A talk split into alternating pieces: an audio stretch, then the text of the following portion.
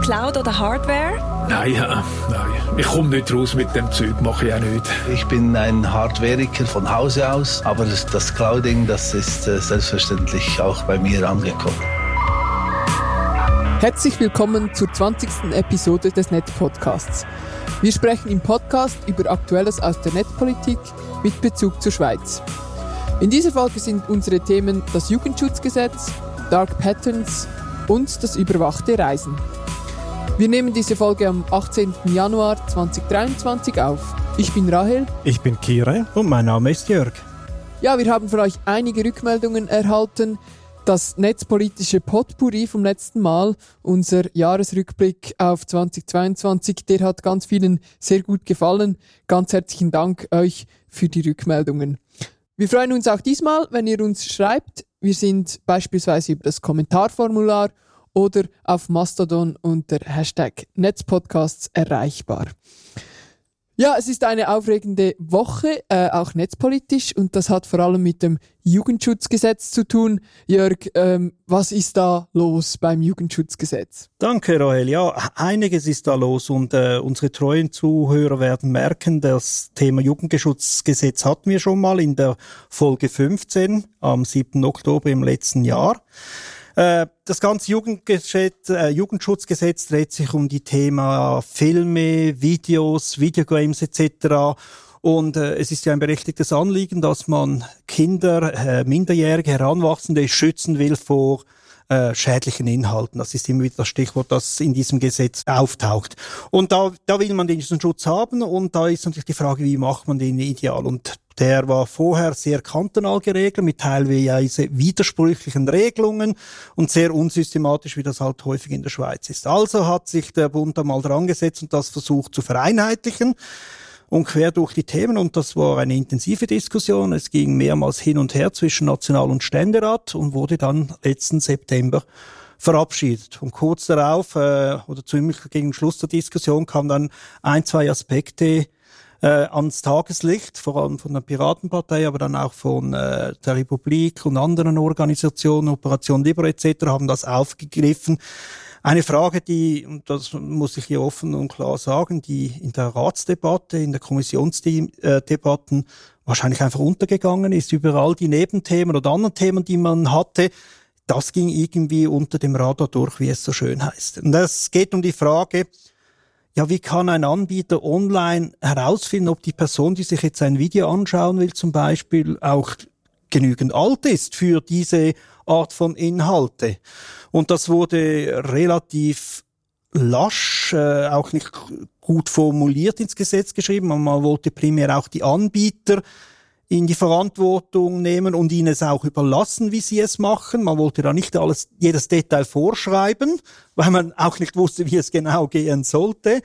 Und jetzt äh, ist wahrscheinlich eine Formulierung gegen Gesetz, die alles andere ideal ist. Und da gab es jetzt eben dieses Referendum, das haben wir schon davon gesprochen. Kire hat diesen Be Beitrag gemacht im Oktober, äh, dass jetzt dieses Referendum, und jetzt aufpassen wir heute Donnerstag, wo wir über das den Netzpodcast aufnehmen, noch am Sammeln ist und es wird morgen eingereicht. Das heißt, wenn ihr diesen Beitrag hört, dann ist diese, sind diese Unterschriften bereits beim Bund abgegeben.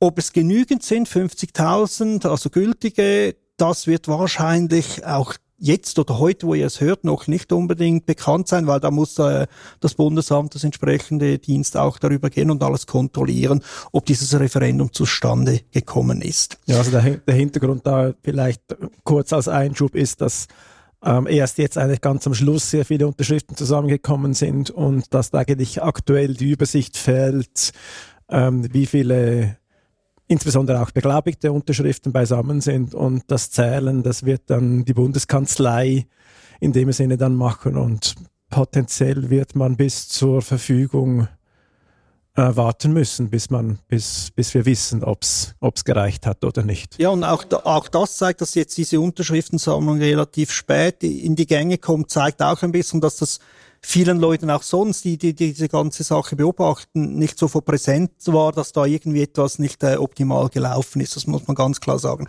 Also es brauchte ja auch eben äh, Zeitungsberichte einzelner Leute oder Blogbeiträge, der Newsletter der digitalen Gesellschaft, die so an mehreren Orten ein bisschen versucht haben, das anzuschieben, bevor dann das wirklich richtig Fahrt aufgenommen hat. Und was natürlich sicherlich auch, äh, sicherlich auch nicht geholfen hat, äh, es war über Weihnachten die Unterschriftensammelzeit. Das ist natürlich immer sehr schwierig, yeah. Leute für solch technische Themen oder so abstrakte Themen, die einen nicht sofort betreffen, irgendwie zu begeistern, wenn man an Weihnachten denkt und eigentlich äh, Geschenke kaufen ja, will. Also wenn es zustande kommt, dann ist das wahrscheinlich dasjenige Referendum, das innerhalb von äh, drei Wochen oder nicht mal drei Wochen äh, tatsächlich noch den größten Teil der Unterschriften gesammelt hat, weil die, die Medienberichte und die Argumente, die jetzt aufgetaucht sind in den letzten zwei, drei Wochen, die haben dann doch äh, voll und ganz eingeschlagen. Das kann man schon feststellen. Ja, auf jeden Fall. Also es, es ist gut, dass also ich bin ja selber Nationalrat, ich, äh, es ist nicht in meiner Kommission gewesen, aber es ist auf eine Art auch ein digitales Thema.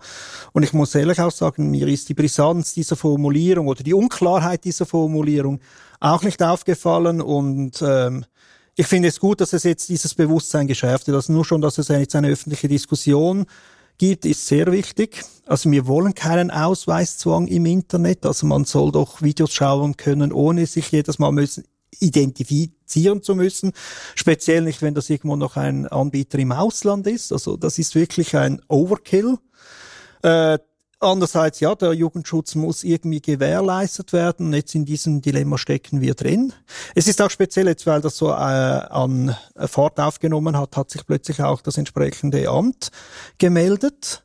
Und das ist eigentlich äh, relativ speziell, dass sich ein Bundesamt während eines Referendums äh, zu dem Thema zu Wort meldet. Genötigt fühlt. Genötigt fühlt. Und was dann aber auch noch in Anführungszeichen schön ist, nun noch mal auf Bezug zu nehmen auf unseren Podcast im Oktober.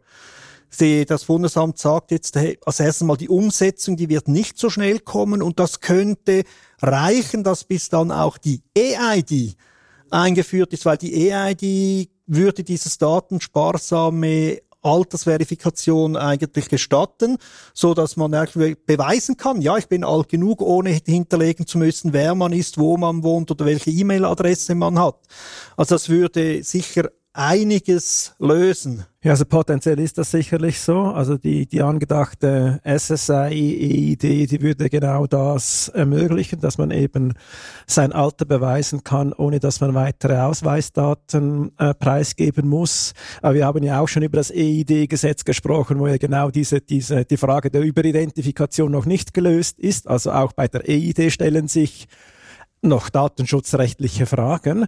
Und dann ist natürlich dann schon auch der Punkt, also wenn wir jetzt im EID-Gesetz die Überidentifikation gelöst hätten, wie fest kümmert sich dann der ausländische Anbieter, der jetzt die Daten dann bekommt, um die schweizerischen Datenschutzbestimmungen, respektive ist er überhaupt sowieso grundsätzlich bereit, eine schweizerische Lösung auf seiner, auf seiner Infrastruktur, auf seinem Portal einzubinden?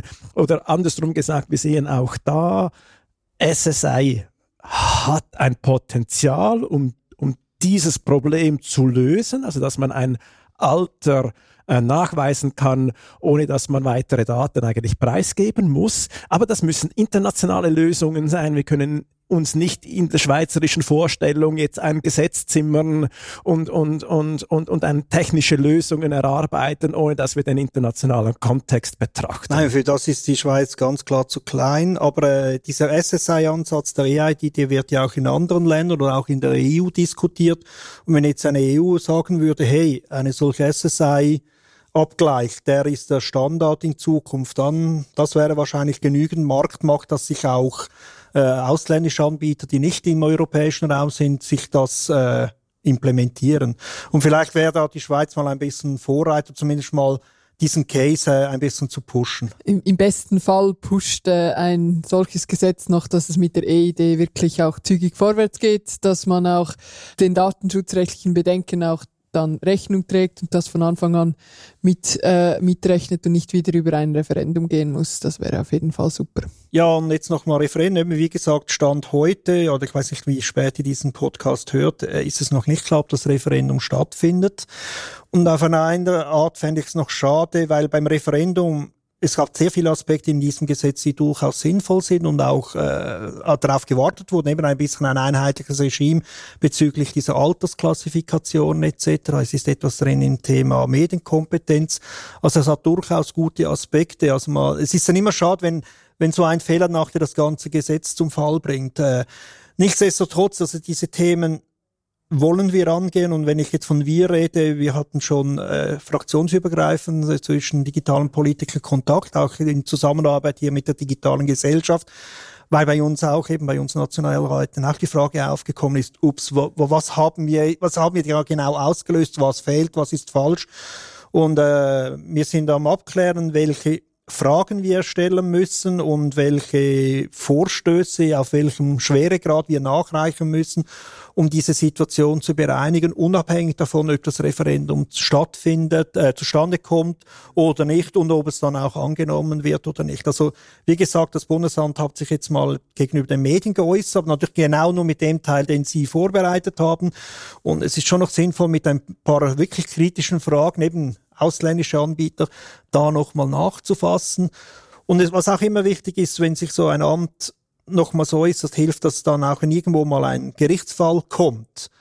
Wie ist dieses Gesetz genau zu interpretieren? Wenn es nicht wirklich klar geschrieben ist, dann sind eben diese Aussagen durchaus auch von Bedeutung. Ja, aber es würde potenziell eigentlich schon bedeuten, dass man Gesetzesanpassungen bereits jetzt vornehmen müsste. Ich gehe davon, dass es, es lässt sich nicht alles auf dem Verordnungsweg äh, präzisieren. Da gibt es sicherlich einige Dinge, da kann man das tun. Bei anderen Passagen wäre ich jetzt vorsichtig. Also wir sind ja eigentlich auch eher der Ansicht, es müssen klare Regeln, klare Gesetze ähm, gelten und wir möchten eigentlich keine Verordnungen haben, die, die dem Gesetz widersprechen. Also da, das müsste dann, also das muss dann bedeuten, in den sauren Apfel zu beißen Definitiv. und jetzt auch bereits eine Gesetzesrevision an, anzudenken. Dieser Pfeil ist in Anführungszeichen im Köcher, wie es so schön heißt. Ähm, es ist noch die Frage, welcher Pfeil genau, dass man den man abschießen muss. Und wie gesagt, in dieser äh, Medienmitteilung heißt es, er dürfte kaum vor 2026 zur Anwendung kommen. Also die Verordnung etc. Also von dem her, es gibt, es ist durchaus noch ein bisschen Zeit da zu reagieren. Und wenn natürlich äh, das Bundesamt weiß, in welche Richtung äh, der Nationalrat oder der Nationalen Ständerat eine Gesetzesanpassung planen und sie auch wissen, hey, das hat einen gewissen Drive dahinter, werden sie natürlich die Verordnungen schon äh, in diese Richtung anpassen oder sistieren, dass es mit dem dann auch äh, kompatibel ist. Also das wird auch an anderen Orten gemacht. Wenn man schon im Voraus weiß, welche Gesetze auf einen zukommen, nimmt man das ein bisschen vorweg. Aber das heißt, es ist jetzt eigentlich mit in der Frühlingssession mit Vorstößen zu rechnen, jetzt unabhängig davon, ob, ob das Referendum zustande gekommen ist oder nicht. Die Chance ist sehr groß, ja. Ja, jetzt darf ich eine Überleitung machen und es ist jetzt wie diesem Gesetz wirklich eine gute Gelegenheit. Ein Aspekt, der nämlich auch diskutiert wurde bei diesem Jugendschutzgesetz, der wurde vom Nationalrat eingebracht, der war in der ursprünglichen Botschaft des Bundes, glaube ich, nicht drin. Und zwar das Thema Mikrotransaktionen und In-App-Käufe falls ihr diese Begriffe noch nicht einordnen könnt, In-App-Käufe ist selbsterklärend. Also ihr, ihr, jeder von uns liebt Gratis-Apps und will die, die man bezahlen muss, meiden. Äh, Im äh, Play Store oder wie im App Shop geht das noch relativ schnell, aber es gibt noch viele Apps, die ja zusätzliche Funktionen anbieten, die man dann nachgängig noch kauft. Und Mikrotransaktionen, das sind typischerweise das Pendant aus Online- Games oder anderen Spielen, wo man relativ günstig das Spiel erwerben kann oder sogar gratis spielen kann und alles bestens ist. Und dann, wenn man weiterkommen will, gibt es die Variante, sehr viel zu trainieren und Glück zu haben oder Mikrotransaktionen.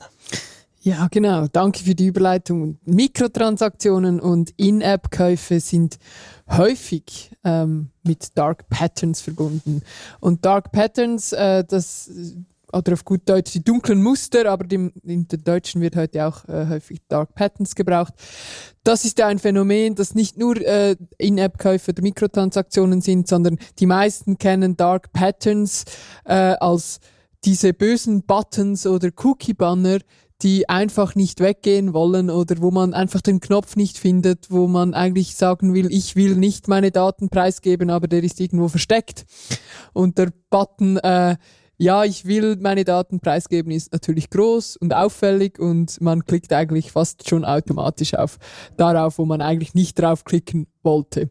Das ist ein anderes Beispiel für ein Dark Pattern. Also das ist ähm, ein verstecktes Muster, um Benutzerinnen und Benutzer zu lenken. Das funktioniert eben, wie ich schon gesagt habe, beim, beim Beispiel Cookie Banner häufig mit Farben, mit Größen oder auch ganz typisch ist, dass man runterscrollen muss, um etwas wegzuklicken, so dass man beispielsweise keine Daten preisgibt, aber etwas wegzuklicken gleich auf den ersten ähm, Blick oder auf den ersten Klick ist meistens dann verbunden mit, man gibt seine Daten preis. Ähm, das klingt jetzt erstmal sehr einleuchtend, was ein Dark Pattern ist, aber wenn man dann mal ein bisschen überlegt, okay, ähm, wo beginnt eigentlich Dark Pattern und gibt es nicht auch solche Sachen wie Nudging? Ähm, das sind das kennt man ja beispielsweise aus der Psychologie, äh, wenn es darum geht, äh, Läden einzurichten, dass man Konsumentinnen zu etwas lenken will, dass sie etwas eher kaufen, was ja jetzt nicht etwas Verbotenes ist. Oder auch, wenn man sich dann nochmal weiter überlegt, ähm, kommen wir auch dazu, dass es eigentlich sehr positive Arten von Mustern gibt, also dass man auch beispielsweise etwas parat legen kann, damit man es am Morgen nicht vergisst. Also gleichzeitig, das ist eigentlich ein System, sowohl, sowohl diese ähm, Lifehacks oder auch Nudging, Dark Patterns, das, das geht es immer darum, eigentlich Systeme, Technologien oder Oberflächen so zu gestalten, dass man zu etwas animiert wird. Das ist per se nicht schlecht. Und ich meine, ihr, ihr beide, ihr kennt ja bestimmt auch das eine oder andere Beispiel für, für positive äh, Patterns oder auch für eben Dark Patterns in eurem Leben. Ja, also ich bin so einer, der die Dinge, die er nicht vergessen sollte, tatsächlich strategisch in der Wohnung verteilt.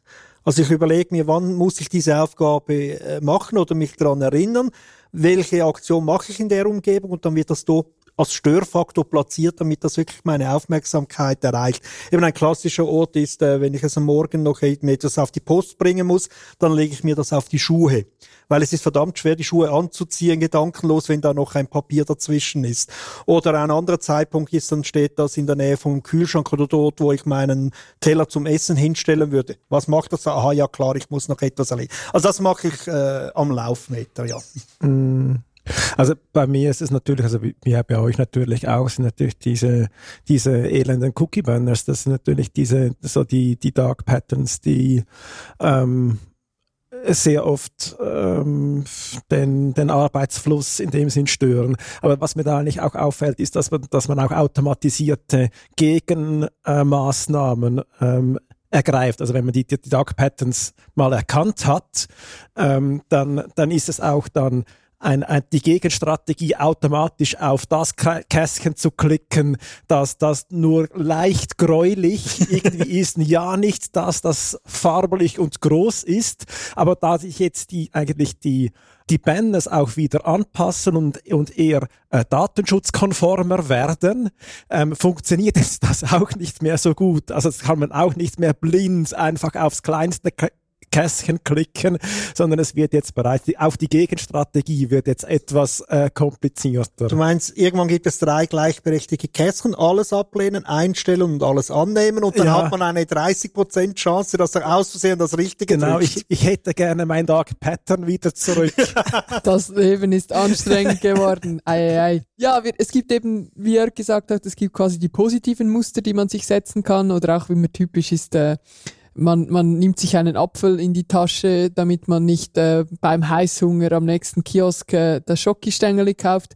Aber es gibt eben, wenn wir über Dark Patterns reden, dann sind die eben dark, weil sie eigentlich etwas ein bisschen ähm, Böses vorhaben, mindestens aus Sicht der Konsumentinnen und Konsumenten. Es geht dann nämlich darum, dass etwas gegen den Willen der Nutzerinnen und Nutzer passiert. Beispielsweise eben unbewusst Geld ausgeben oder Daten preisgeben. In der EU waren Dark Patterns ein großes Thema im Rahmen des Digital Services Act. Das wurde dort verboten und äh, verboten, also vom Parlament wurde es gewünscht, dass es verboten wird. Ähm, die EU hat aber ja dann das gleichberechtigte ähm, Gremium des Rats der EU-Staaten und dieser hat das dann ähm, als komplettes Verbot abgelehnt. Heute sind Dark Patterns nur in gewissen Ausmaßen verboten. Wenn wir jetzt konkret dann wieder zu den In-App-Käufen und den Mikrotransaktionen kommen, dann geht es dort vor allem um Games oder um Abo-Dienste. Also ich kann mich mal erinnern, ich habe mal ähm, die Zeitschrift Die Zeit abonniert, ähm, relativ leichtfertig, wie ich gemerkt habe, und bin da kaum mehr rausgekommen. Ist auch ganz ein typisches Beispiel. Ein kurzer Klick und man ist Abonnentin und äh, das Austragen ist dann äh, maximal schwierig. Oder eben in den Games drin, das hat Jörg schon angetönt, muss man etwas kaufen, um weiterzukommen oder die Chancen zu erhöhen, um weiterzukommen. Da geht es dann um sehr kleine Beiträge, also eben Mikrotransaktionen, die gehen meistens relativ unbemerkt äh, von, vonstatten, keine Bürokratie, keine großen Eingaben, die man machen muss, die Kreditkarte ist hinterlegt. Und das führt dann dazu, dass man, wenn man eben viel gamet und das ähm, immer so macht und kaum bewusst merkt, was man alles äh, da klickt, dann äh, häuft sich da relativ schnell ein großer Betrag an. Das ist besonders bei Kindern und Jugendlichen ein Problem. Und deshalb äh, sind wir auch beim Jugendschutzgesetz ähm, gelandet in der Schweiz. Zuerst aber noch, bevor wir wieder in die Schweiz kommen, noch interessant.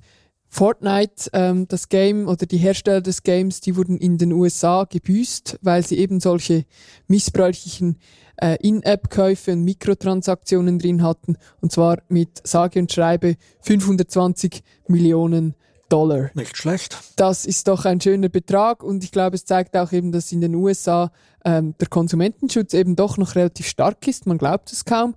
Auch in der EU äh, ist das, wie gesagt, jetzt gerade verankert worden. In der Schweiz ist es sehr schwach ausgebaut. Es war 2018 mal ein Thema, ähm, dass man diese Dark äh, Patterns äh, angeht oder dies, diese Konsumentenrechte stützt.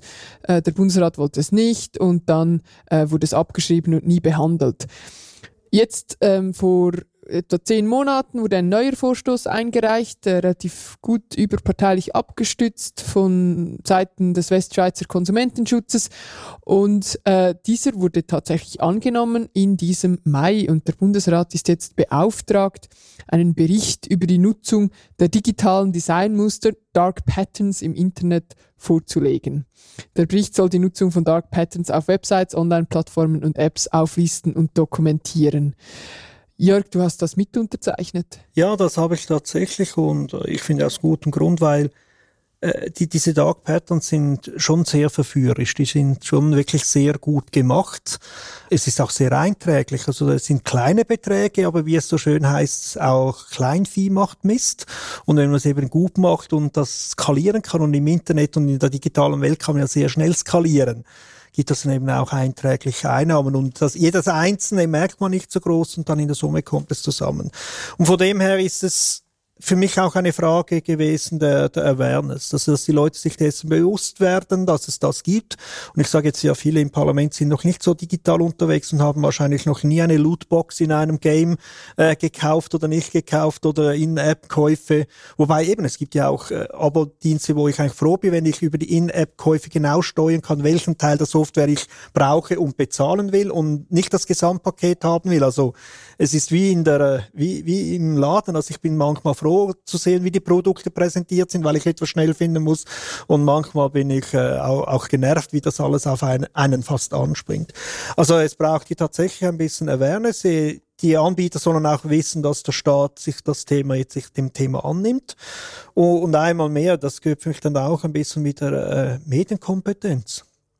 Also für mich wäre das durchaus etwas, was man auch in der Schule mal ansprechen kann. Wie funktioniert ein Game? Also jetzt mal ganz grob gesagt, auch eben mit dem Storytelling drin, mit den, wie werden die Figuren aufgebaut, dass das auch kreativ einsetzt. Also Games sind etwas sehr Kreatives, Innovatives und davon kann man vieles lernen, aber dann auch eben die äh, ein bisschen dunkleren Seiten dieser Wirtschaft aufzuzeigen, mit was macht ein Spiel Geld oder äh, ein Game Geld oder wie funktioniert das? Also von dem her ist, finde ich, ist es ein durchaus wichtiges Thema. Was sind denn die Ansätze der Regulierung? Wie, wie, wie will man sich das, dem Thema dann entsprechend das ein, einhägen? Also da bin ich noch, äh, noch nicht oder bin ich nicht Experte. Also zum ersten mal ein Bericht. Äh, was sicher ein Bereich sein wird äh, bei gewissen Spielen ist die Frage der Altersklassierungen. Also wenn ein Spiel so diese Art von Dark Patterns oder eben In-App-Käufe in Serie schon fast benötigt, um in vernünftiger Zeit wieder mal einen Erfolg feiern zu können dann ist es nicht äh, Altersklasse 12 Jahre oder 14 Jahre oder was auch immer geeignet. Also ähnlich wie man, wir hatten es vorher mit Gewalt oder pornografischen Darstellungen, hier auch auf die Entwicklung des Minderjährigen achten muss, muss man das hier auch, bin ich der Meinung. Neben, es gibt wirklich Spiele, da hat man am Anfang sehr viel, sehr schnell Erfolg und nachher brauchst du irgendwie tausend Versuche, um noch ein Level hochzukommen und das ist frustrierend und irgendwie ist es doch, ich war doch so gut in dem Game und jetzt geht's nicht mehr und ich. Und das Problem ist ja auch, dass es sehr intransparent ist. Also du, du weißt ja nicht, was du jetzt eigentlich investieren musst, damit du jetzt in nützlicher Frist irgendwie ins nächste Level kommst. Und typischerweise wird das ja auch nicht für alle gleich sein, sondern der Algorithmus wird dich wahrscheinlich klassifizieren und versuchen herauszufinden, wie spendierfreudig, dass du dann jetzt auch bist oder deine aktuelle Stimmung gerade ist und dich dann unter Umständen gnadenlos. Also wenn es ganz bös programmiert ist, sicher. Aber auf der anderen Seite ist es ja auch ein Aspekt eines Spieles, dass es nicht für alle exakt gleich ist. Also wenn ich vom Kollegen höre, ja genau nach 32 Versuchen hast du es dann geschafft, exakt, dann dann ist ja ein Teil des Spiels ja auch weg. Also diese Unsicherheit oder dieses ein, bisschen Glück gehört ja zu diesen Art von Spielen durchaus dazu, weil sonst ist es ein absehbares Muster und das, das macht nicht halb so viel Spaß. Also wir Menschen lieben ja dieses kleine Gekitzel, oder? Ja, und das ist ja, es ist ja spannend, wenn man das aus der Konsumentenschutzperspektive anschaut, dann gibt es ja in der analogen Welt, wenn wir das so unterscheiden wollen, gibt es äh, an gewissen Orten einen gut ausgebauten äh, Schutz der Rechte als Konsumentin. Zum Beispiel, wenn dir jemand an der Haustüre etwas verkauft, dann hast du, äh, hast du gewisse Rechte, das zurückzugeben und so. Das ist natürlich nicht geeignet für Apps oder Games. Aber trotzdem geht es ja auf das gleiche Problem ein, nämlich, dass du in einer sozialen Situation bist, wo du das Gefühl hast, es ist schwieriger, dich zu wehren, gegen etwas wird dir aufgedrängt. An der Haustüre oder in einem App, wo du wo mit dir gespielt wird, weil du willst ja weiterkommen. Das ist so ein psychologischer Trieb. Man will ja gut sein und dann klickt man halt ganz schnell ähm, auf, auf irgendeinen Button. Und dass man da ähm, das Recht den Menschen gibt, dass sie sich vielleicht, wenn sie nachher merken, wow, jetzt habe ich da 30 Mal irgendwie einen Franken gezahlt, was ja noch harmlos wäre, aber wenn es viel mehr ist, dass man das Recht gibt, dass man hier ähm, etwas dagegen machen kann oder darauf zurückkommen kann. Ich weiß auch nicht, ein Rückgaberecht, so wie es in, im analogen Konsumentenschutz quasi existiert. Ich denke, das ist eigentlich etwas, was wir ähm, aus der aus der Nicht-Internetwelt schon sehr gut kennen. Ja, oder auch zumindest äh, anzeigt, äh, was du kumulativ schon ausgegeben hast. Das würde bei vielen schon helfen. Also gewisse Programme Limiten. sagen ja auch, hey, du bist jetzt schon seit zwölf Stunden an dem Spiel oder was auch, oder zwölf Stunden ist schon sehr hochgegriffen, die kommen ja schon früher so nach dem Motto, A, mach mal Pause und B, ähm, schlafen, leben, anders Teil. Das wäre wieder ein positiver Lifehack, wenn du das Spiel sagst, du sollst mal was essen. Genau. Den Apfel haben wir gehört, damit es nicht das Schokistängel wird. Aber nein, nur schon, dass wenn man den nächsten Kauf tätigt, das sagt, hey, du hast in den letzten 24 Stunden schon 12 Franken ausgegeben und da wird vielleicht auch der Minderjährige sagen, war mal 12 Franken, mein Sackgeld, mein Vater, das kommt nicht gut. Aber wahrscheinlich wird auch der Algorithmus dann schlauer, wenn du, wenn du dir die Limite setzt. Irgendwie, ich möchte nur 12 Franken pro 24 Stunden ausgeben, dann wird der Algorithmus genau sich danach ausrichten, damit er dir genau diese 12 Franken innerhalb von 24 Stunden aus der Tasche zieht. Ich sehe, Kire hat die Hoffnung so, äh, an die Menschheit schon am stärksten wir, wir verloren von uns dreien. Wir sind hoffnungsvoll ins neue Jahr gestartet. Ähm, außer vielleicht Kire. ähm, Kire, willst du, ähm, willst du zu einer weiteren äh, Hoffnungsgeschichte kommen äh, in der ja, Digitalpolitik? Kann ich gerne machen, genau. Ich habe noch ein Thema, das ich gerne aufbringen möchte. Und zwar geht es wir haben schon gehört über überwachtes Reisen. Und zwar ist das eine Tendenz, die sich schon etwas länger bemerkbar macht, aber sich jetzt gerade in jüngster Zeit e etwas akzentuiert. Und darum äh, bringe ich das Thema gerne auf. Und zwar geht es darum, dass unbeobachtetes Reisen eigentlich immer schwieriger wird. Das heißt, wir hinterlassen überall unsere Datenspuren. Wir werden oft auch gezwungen, äh, welch, welche zu hinterlassen, wenn wir zum Beispiel daran denken, dass an Flugreisen wo es ja aus ähm, äh, nur Tickets gibt, die personalisiert sind. Ich muss meinen Ausweis zeigen, dass ich das äh, Flugzeug steigen kann. Aber wir sehen das natürlich auch verstärkt, zum Beispiel beim Bahnfahren, wo personalisierte Tickets mehr und mehr gängig werden. Und jetzt gibt es aber, aber ein paar neuere Entwicklungen, die in diese Richtung führen, dass eben ein unbemerktes oder anonymes Reisen immer schwieriger wird. Darauf möchte, möchte ich auf ein paar Beispiele eingehen und dann aber auch natürlich dann darüber sprechen, was jetzt eigentlich bessere Ansätze dann wären.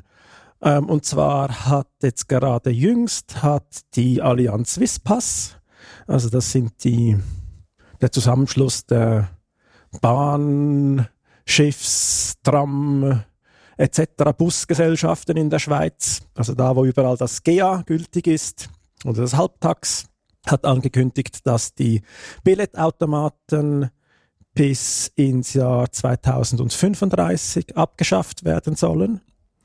Ab dann soll es nur noch digitale Tickets geben und aller Voraussicht nach werden dann diese auch persönlich sein und sie werden auch kaum anonym bezahlt werden können. Also da wird jetzt durch diesen Schritt eigentlich die Möglichkeit zum unbeobachteten Reisen dann stark eingeschränkt werden. Das ist so die eine Sache. Und was jetzt auch ganz neu ist, ist, dass die Easy Ride Funktion in die SBB Mobile App Einzug gefunden hat.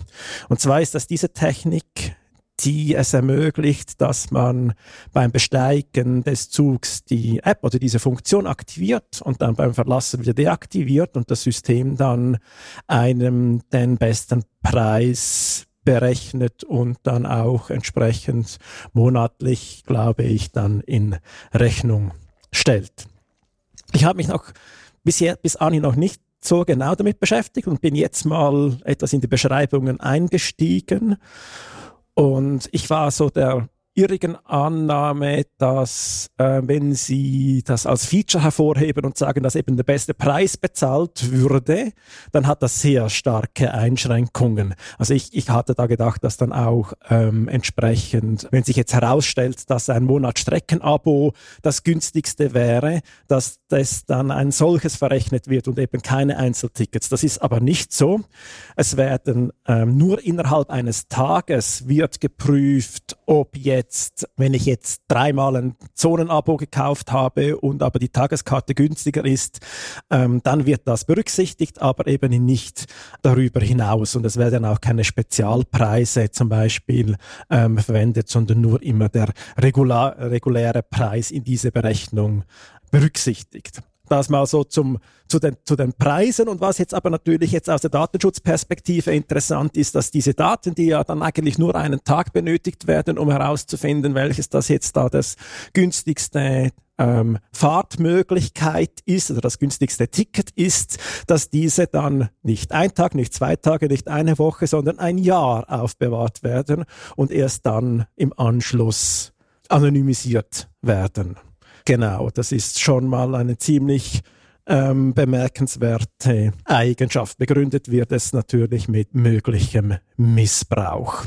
Was es jetzt hier noch ähm, gibt, ist, das wurde jetzt gerade auch in diesen Tagen ähm, angekündigt, und zwar soll es ab dem nächsten Fahrplanwechsel ein neues Abo geben. Das nennt sich ÖV-Abo mit Guthaben. Das wird bestimmt dann noch einen besseren Titel bekommen. Aber so unter diesem Namen ist, sind die Pilotversuche gelaufen. Und zwar geht es darum, dass man ähm, beispielsweise, und das waren die Piloten waren so, 800 Franken bezahlt und dann 1000 Franken Guthaben für die Fahrten hat. Oder aber auch im Pilot gab es noch die Variante 2000 Franken bezahlen und für 3000 Franken fahren. Das sind dann solche Modelle, die zwischen ähm, dem Halbtags und dem GA, dem Generalabonnement, ähm, fungieren. Also für Leute, die so mittelprächtig viel mit dem ÖV unterwegs sind. Und jetzt werden das ja eigentlich gute Voraussetzungen, wenn man ein Abo hat mit Guthaben. Wir kommen dann auch, auch vielleicht in die Diskussion später noch, noch darauf, um ähm, anonymes, unbeobachtetes Reisen zu ermöglichen. Das Problem ist jetzt aber bloß bei diesem ÖV-Abo mit Guthaben, dass es an EasyRide gekoppelt ist. Also dass eben da genau die Einzelfahrten, Strecken genau erfasst werden und dann so der Preis ermittelt wird, den dann von diesem Guthaben abgezogen werden kann. Also es ist sehr bedauerlich, dass da wir da eben eigentlich ein Pre Pay-Modell hätten, das äh, prädestiniert wäre für anonymes Bezahlen, dass das ähm, die Chance da nicht genutzt worden ist. Das wäre für mich, glaube ich, gleich ein, ein Grund, dieses äh, ÖV-Abo mit Guthaben nicht zu nehmen, weil auch wenn es sich finanziell vielleicht lohnen würde, mal momentan glaube ich, ich äh, lohnt sich das GA für mich am meisten, aber falls ich mal da unter die Schwelle falle, ähm, finde ich das schon sehr äh, ja, ich, ich fühle mich dann sehr überwacht und ich muss sagen, das GA zu haben ist auch für mich ein, ein Luxus, weil ich weiß, eigentlich muss ich nicht immer meine genauen Fahrtstrecken eingeben in alle Billetautomaten oder eben EasyRide und, und äh, Apps. Und geht, geht mir eigentlich genau gleich, ist aber eigentlich krass, oder? Also das heißt, du entscheidest dich dann potenziell eben nicht, auch da nicht dann für das günstigere Abo, sondern weichst auf etwas anderes aus, entweder auf Einzeltickets oder aufs GA, weil dir der Datenschutz wichtig ist. Und das kann es nicht sein. Also du kaufst dir deine Anonymität zurück. Mhm, mit, mit dem teuren GA, ja. Wobei ich mich schon auch frage, aber diese Frage können wir vielleicht heute nicht lösen, muss müsste man mal die SBB fragen, wenn ich dann kontrolliert werde im Zug äh, zwischen Zürich und Bern und dann wird ja mein Swisspass gescannt und äh, wird dann das dann eigentlich auf meinem Konto vermerkt, wo sie mich überall gescannt haben. Das haben sie, ja. Also es wurde ja ganz am Anfang, als sie den, als sie den Swisspass, die Mobile App, was haben sie eingeführt? Doch den Swisspass einge eingeführt. Da war ja, das war ja eine große, also eine mittelgroße Geschichte, dass sie eben genau aufgezeichnet haben, wo du wann in welchem Zug ähm, kontrolliert worden bist und das war aber nur ein paar Wochen oder ein paar Monate so, weil es dann einen medialen Aufschrei gab und sich auch, ich weiß gar nicht, der genössische Datenschützer eingemischt hat. Da bin ich mir jetzt aber nicht mehr ganz sicher. Auf jeden Fall hat es einen Aufschrei gegeben. Und das haben sie dann wieder abgestellt. Aber ich habe da auch noch die, die Gelegenheit genutzt und genau zu diesem Zeitpunkt noch ein Datenauskunftsbegehren gemacht, bevor dann auch die Daten gelöscht worden sind. Und da war dann genau aufgelistet, ähm, ich kann das genau sich auch nochmal heraussuchen, genau wo man zu welchem Zeitpunkt in welchem Zug ähm, entsprechend ähm, in die Kontrolle geraten ist. Und je nachdem hat es natürlich dann auch bereits ähm, Bewegungsmuster ergeben, weil es natürlich auch Züge gibt, die ähm, immer kontrolliert werden. Also die, die äh, Strecken, die ähm, etwas weiter sind und jetzt nicht nur die Vorortszüge, da ist die Chance ja fast 100 Prozent, dass du kontrolliert wirst. Ja, und auf der Strecke Zürich-Bern ist auch bei den meisten klar, welche Strecke das ist. Es ist wirklich ein Großteil, der exakt diese Strecke nimmt. Also mir ist es natürlich klar, dass, der, dass die Bahnen ein Interesse an diesen Daten haben und für sie auch für die Planung wichtig ist, äh, Stoßverkehr etc., Auslastung etc., aber äh, ja, es ist, es ist schade, dass dann das wirklich ein Jahr gespeichert wird. Ist es wirklich nötig, dass das personalisiert da ist? Reicht es nicht anonymisiert oder pseudonymisiert etc.? Ja, du hast jetzt gerade auch noch ein Stichwort in die Runde, Runde geworfen, die Daten, um, um zu wissen, wie die Auslastungen sind. Aber da brauche ich jetzt nicht unbedingt die, die, die Fahrdaten der Personen, sondern da, da lassen sich ja auch Zählungen in den, in den Zügen dann entsprechend machen, wie wir das ja eigentlich auch schon, schon früher ähm, eigentlich immer gemacht haben. Aber da schlägt jetzt gerade auch noch, noch ein Bogen zu eigentlich eigentlich zum letzten Beispiel, ähm, das in diese Richtung geht, dass eben eigentlich ähm, unbemerktes, ähm, unbeobachtetes äh, Reisen immer, immer stärker eingeschränkt wird und das ist das Thema Mobility Pricing. Und zwar ähm, geht es darum, oder es ist das Ziel, um eben Spitzen zu brechen, also dass das Verkehrsaufkommen besser über den Tag äh, verteilt wird, dass man da unterschiedliche Preise dann entsprechend hat ähm, oder Aufschläge, dann, dann hat, damit ähm, sich die Leute überlegen, halt nicht zu den Stoßzeiten zu reisen, sondern möglichst ähm, ähm, auszuweichen. Hierzu gab es eine Vernehmlassung das äh, Pilotprojekte zulassen sollte. Das wurde 2021, ähm, hat das Vernehmlassungsverfahren stattgefunden. Die Meinungen gehen sehr stark auseinander. Also das, das äh, Projekt ist, ist umstritten. Es war auch zweigeteilt, also es geht einerseits um den motorisierten Individualverkehr, aber auch um den öffentlichen Verkehr. Wir haben auch von der digitalen Gesellschaft ähm, eine Stellungnahme gemacht und zwar insbesondere, weil eben in diesem Vorentwurf der Datenschutz ja noch viel zu wenig berücksichtigt ist. Er wird wohl aufgeführt, dass das eine Gefahr ist, aber dann entsprechend leider nicht adressiert im Gesetz und das mehr oder weniger dann den Kantonen überlässt, welche entsprechende Gesuche dann stellen sollten. Und eigentlich grundsätzlich unsere Forderung ist, dass anonymes Reisen weiterhin möglich bleiben muss und das auch diskriminierungsfrei, also im Sinne nicht, dass da, dass da ähm, große Hürden in den Weg gelegt werden, dass es teurer ist, äh, aufwendiger ist, etc. Ja, das sind mal so die, die aktuellen Entwicklungen, ähm, die wir sehen. Also wie gesagt, das ist jetzt auch nicht ähm, ganz neu. Das äh, hat man ja nicht über die letzten Jahre immer wieder gesehen, dass das je länger, je mehr zum Problem wird, aber es akzentuiert sich jetzt halt tatsächlich. Und jetzt vielleicht zum Überlegen, was, was so die, die Möglichkeiten wären. Also auch da ist klar, dass die, dass die Digitalisierung in dem Sinn sich nicht aufhalten lässt, man, dass man die auch nicht aufhalten muss, aber sich halt überlegen sollten, wie wir auch den Datenschutz äh, und den Persönlichkeitsrechten gerecht werden. Und was man machen könnte und sollte, ist, dass man einerseits weiterhin unpersonalisierte Tickets möglich macht und dass die auch möglichst nicht zuggebunden sind. Das würde die entsprechende Möglichkeiten ähm, geben. Und wenn wir jetzt aber daran denken, dass es dann genauso richtig, richtig ähm, Easy Ride etc. geht, ähm, dass dann das eben ähm, Prepaid-Systeme sind, die allenfalls auch mit eben eigentlich äh, mit Guthaben aufgeladen werden können, allenfalls auch mit anonymem Geld oder mit anonymem Geld auch die einzelnen Strecken bezahlt werden könnten. Also Stichwort Knuthaller, da haben wir auch schon darüber gesprochen, das hat Jörg schon bereits vorgestellt, ähm, dass man solche Systeme einsetz, einsetzen würde.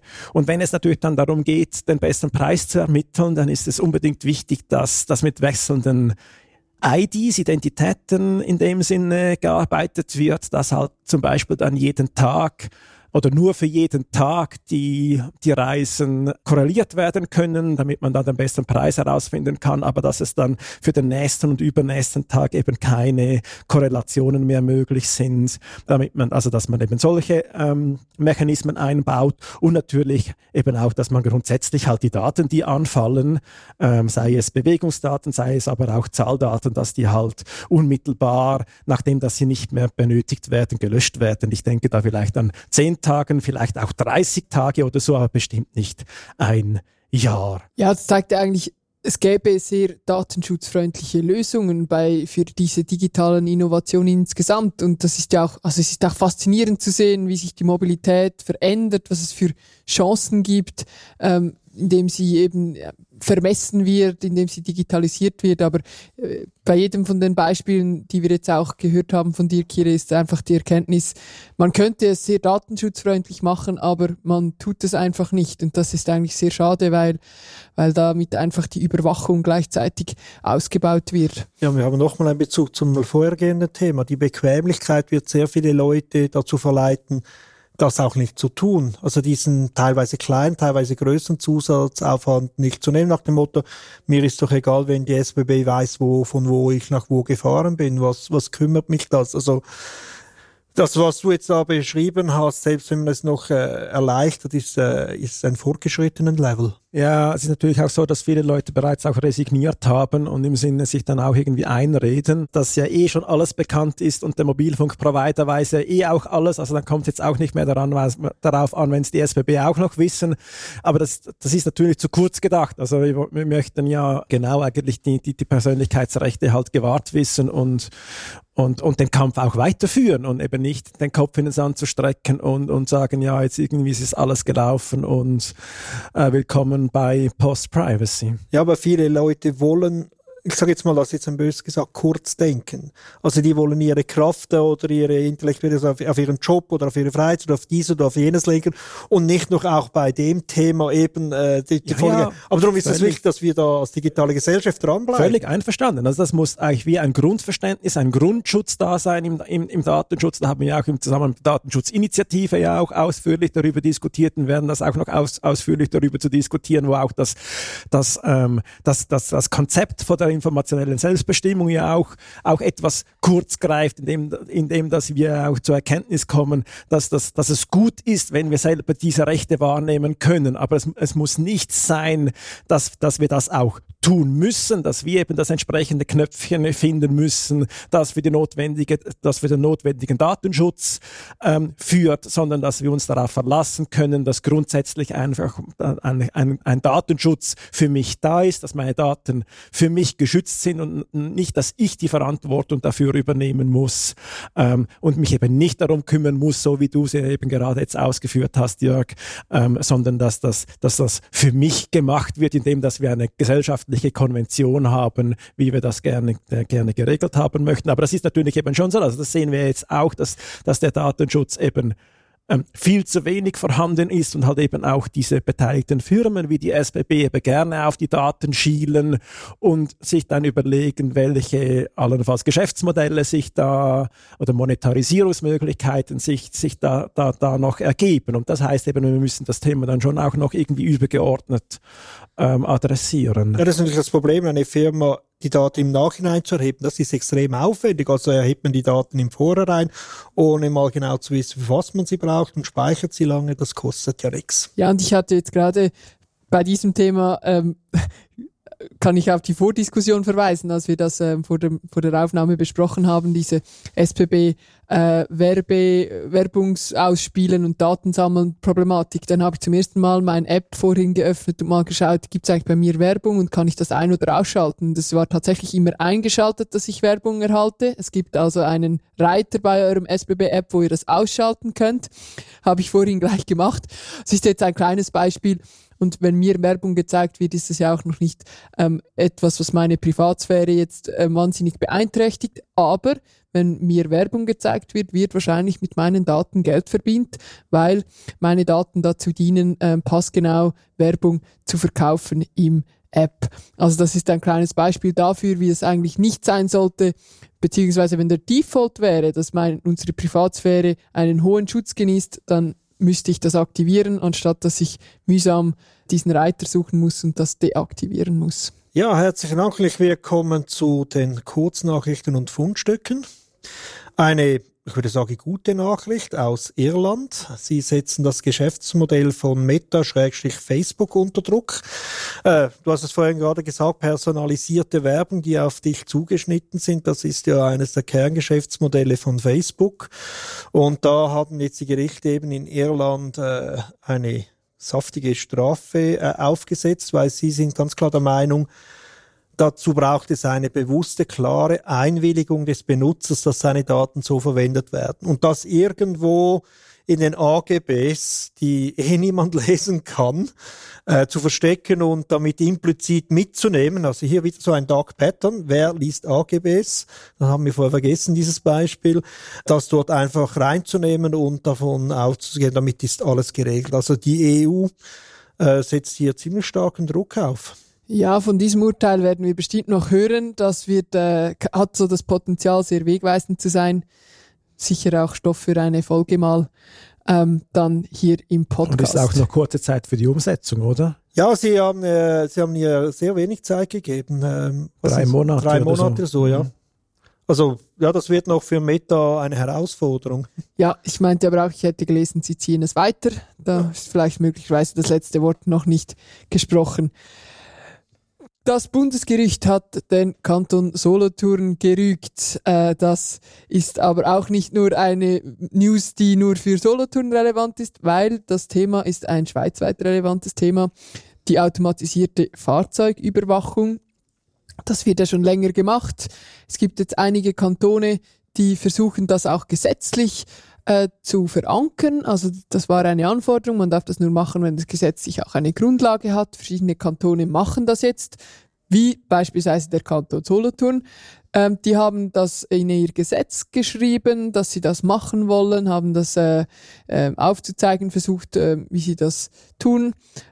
Jetzt hat aber das Bundesgericht gesagt, ähm, dieser Anwendungsbereich in dem Gesetz ist viel zu offen. Der Datenschutz bei der automatisierten Fahrzeugüberwachung ist mangelhaft formuliert und hat das quasi stark kritisiert. Also es geht da darum, bei der automatisierten Fahrzeugüberwachung, dass man eigentlich die die äh, Autokennzeichen automatisiert erfasst und mit Datenbanken abgleicht.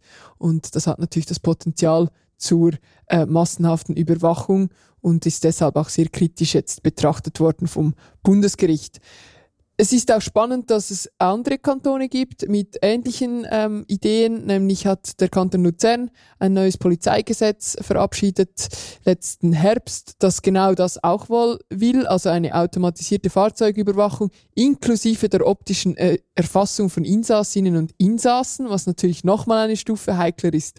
Und da äh, ist auch zu erwarten, dass da noch die Gerichte darüber urteilen werden, ob dies überhaupt zulässig ist, so wie es da jetzt in diesem Gesetz festgeschrieben ist. Dann hätte ich noch den Hinweis auf eine Veranstaltung. Und zwar findet ähm, Ende Februar ein Highlight in der netzpolitischen Agenda statt. Und zwar ist das der Winterkongress. Er findet am Freitagabend 24. und Samstag 25. Februar zum sechsten Mal statt. Wir sind vorübergehend im Volkshaus in Zürich. Es stehen wiederum über 30 Vorträge und Workshops auf dem Programm. Ähm, die Tickets sind online erhältlich. Alle weiteren Details gibt es auf winterkongress.ch.